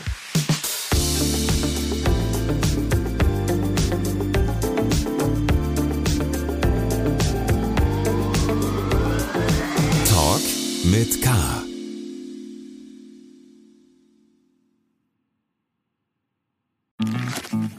Werbung. Sie wollen sich mehr bewegen und gesünder leben, aber auch häufiger entspannen? Die App TK Coach unterstützt Sie dabei. Mit kurzen Übungen für die bewegte Pause. Oder den 8-Minuten-Workouts mit Olympiasieger Fabian Hambüchen. Finden Sie Ihre innere Mitte dank einer Runde Anti-Stress-Yoga. Oder mit vielen kurzen Atem- und Entspannungsübungen. Das alles und noch viel mehr in der App TK Coach. Jetzt einen Monat lang testen. Für TK-Versicherte kostenlos. Werbung Ende.